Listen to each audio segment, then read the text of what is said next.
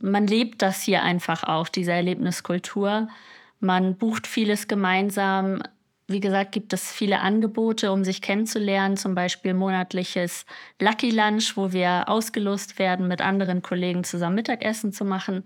Dadurch saß ich auch schon mehrfach mit unseren Geschäftsführern einfach mal beim Italiener Hallo, hallo, hier ist Alex von Orbeit.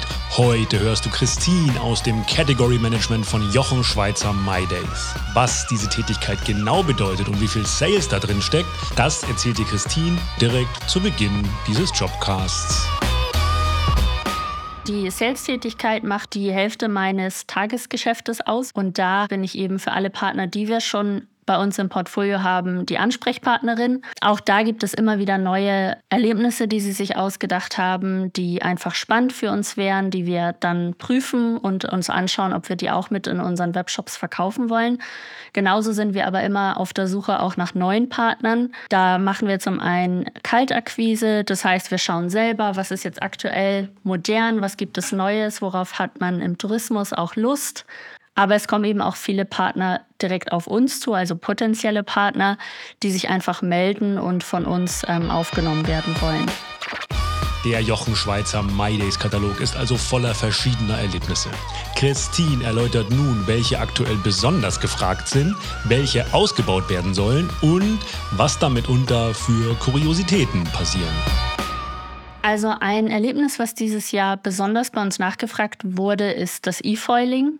Ich glaube, das liegt jetzt einfach an der Zeit nach der Pandemie. Die Leute wollen wieder raus, sie wollen aufs Wasser. Wir hatten einen wunderschönen Sommer. Und da haben wir mit sehr vielen potenziellen Partnern telefoniert, um das aufzunehmen.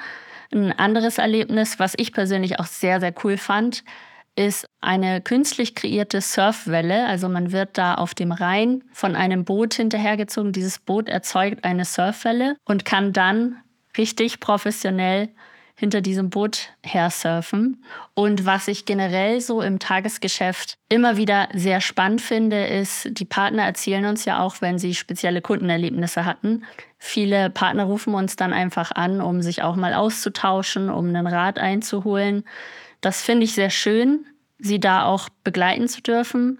Aber manchmal muss man auch schmunzeln oder mit dem Kopf schütteln, was man da für Geschichten hört von Leuten, die dann beispielsweise eine mehrtägige Bootsfahrt gebucht haben und einfach irgendwann nicht wieder an Bord gegangen sind. Die wurden dann polizeilich gesucht und irgendwann hat man sie dann zu Hause aufgefunden mit der Aussage, naja, wir hatten einfach keine Lust mehr. Und solche Geschichten haben wir tatsächlich häufiger. Also in den verschiedenen Erlebniskategorien passieren schon die kuriosesten Dinge. Wir hatten letztens einen Partner, der uns jetzt ein Survival Camp in der Karibik anbieten möchte. Also da sind wir auf der Suche nach spannenden Orten, wo man so ein Survival Camp machen kann. Und das möchte ich persönlich auf jeden Fall auch buchen, um einfach mal die Erfahrung zu machen, wie es ist, wenn man dann mitten im Wald ist, ohne Strom, ohne alles. Christine hatte kaum Sales-Erfahrung und sie spricht folgend auch darüber, warum sie ihren Job als dankbar empfindet und was sich hinter dem Lucky Lunch verbirgt. Als ich hier angefangen habe, hatte ich noch nicht die ganz große Sales-Erfahrung und war dementsprechend aufgeregt, wie das wird. Ich war jetzt auch kein Spezialist im Erlebnissegment und wurde von meinem Team aber so herzlich aufgenommen und innerhalb der Group auch so gut geschult, dass ich binnen kürzester Zeit sehr gut reingekommen bin. Ich glaube, der ganz große Unterschied bei uns gegenüber dem, was man sich unter einer klassischen Kaltakquise vorstellt, ist, dass wir als Marke schon sehr bekannt sind. Das heißt, die Leute, die wir anrufen, freuen sich wirklich in der Regel, dass wir mit ihnen zusammenarbeiten möchten. Es kostet nichts, mit uns als Partner zusammenzuarbeiten. Das heißt, wir geben den Leuten einfach eine sehr große Plattform. Man generiert gemeinsam Kunden.